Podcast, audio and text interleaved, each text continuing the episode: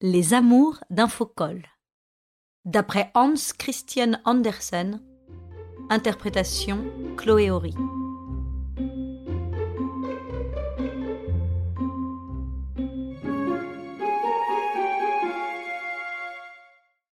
Il y avait une fois un élégant cavalier, dont tout le mobilier se composait d'un tire et d'une brosse à cheveux. Mais il avait le plus beau faux-col qu'on eût jamais vu. Ce faux-col était parvenu à l'âge où l'on peut raisonnablement penser au mariage. Et un jour, par hasard, il se trouva dans le cuvier à lessive en compagnie d'une jarretière. Mille boutons s'écria-t-il. Jamais je n'ai rien vu d'aussi fin et d'aussi gracieux. Oserais-je, mademoiselle, vous demander votre nom? Que vous importe? répondit la jarretière. Je serais bien heureux de savoir où vous demeurez.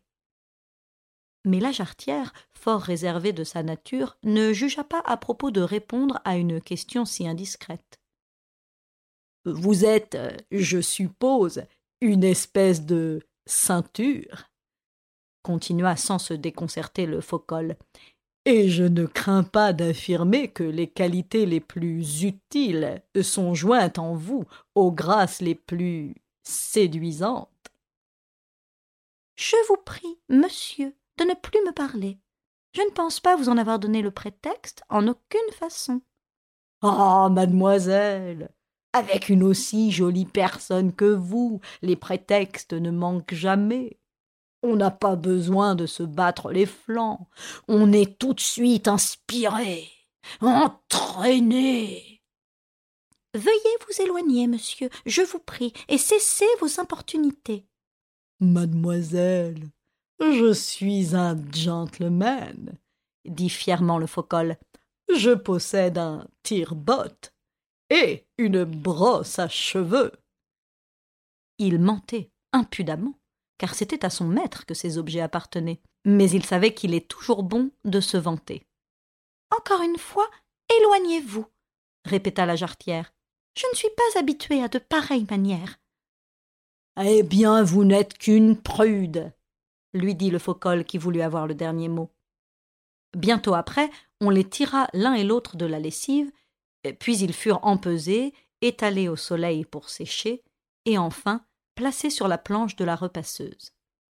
La patine à repasser arriva. Madame, lui dit le faux-col, oh, vous m'avez positivement ranimé.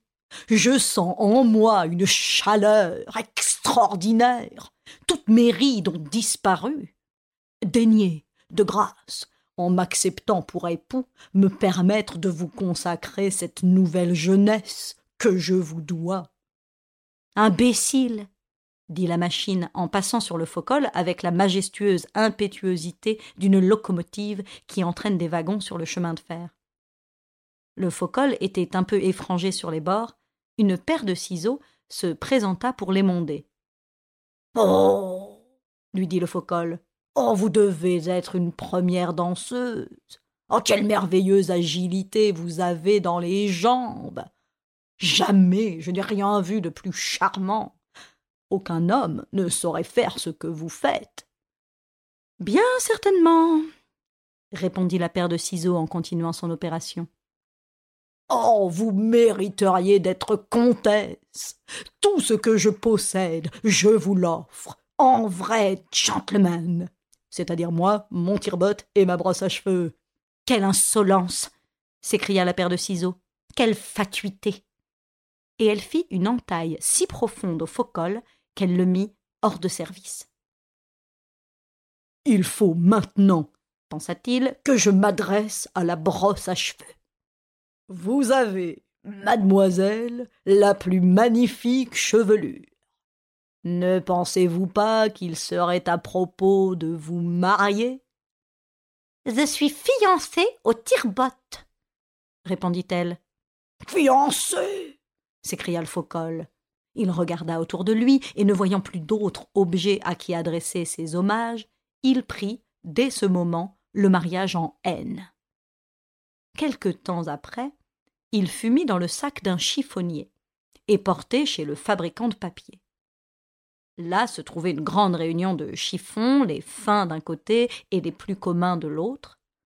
Tous ils avaient beaucoup à raconter, mais le faux-col plus que pas un. Il n'y avait pas de plus grand fanfaron. C'est effrayant combien j'ai eu d'aventures, disait-il, et surtout d'aventures d'amour. Mais aussi j'étais un gentleman des mieux posés. J'avais même un tire-botte et une brosse dont je ne me servais guère. Je n'oublierai jamais ma première passion. Oh, c'était une petite ceinture, bien gentille et gracieuse au possible. Oh, quand je la quittai, elle eut tant de chagrin qu'elle alla se jeter dans un baquet plein d'eau. Je connus ensuite euh, une certaine veuve, qui était littéralement tout en feu pour moi, mais je lui trouvai le teint par trop animé, et je la laissai se désespérer si bien qu'elle en devint noire, comme du charbon.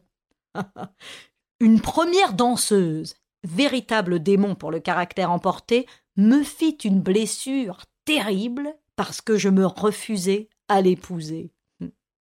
Enfin, ma brosse à cheveux s'éprit de moi si éperdument qu'elle en perdit tous ses crins. oui, oui, oui, oui, j'ai beaucoup vécu. Mais ce que je regrette surtout, c'est la jarretière. Euh, je veux dire la ceinture, qui se noya dans le baquet. Hélas, il n'est que trop vrai, j'ai bien des crimes sur la conscience. Il est temps que je me purifie en passant à l'état de papier blanc et le faux col fut, ainsi que les autres chiffons, transformé en papier. Mais la feuille provenant de lui n'est pas restée blanche. C'est précisément celle sur laquelle a été d'abord retracée sa propre histoire. Tous ceux qui, comme lui, ont accoutumé de se glorifier de choses qui sont tout le contraire de la vérité, ne sont pas de même jetés au sac du chiffonnier, changés en papier et obligés sous cette forme de faire l'aveu public et détaillé de leur hablerie mais qu'ils ne se prévalent pas trop de cet avantage. Car au moment même où ils se vantent, chacun lit sur leur visage, dans leur air et dans leurs yeux, aussi bien que si c'était écrit Il n'y a pas un mot de vrai dans ce que je vous dis.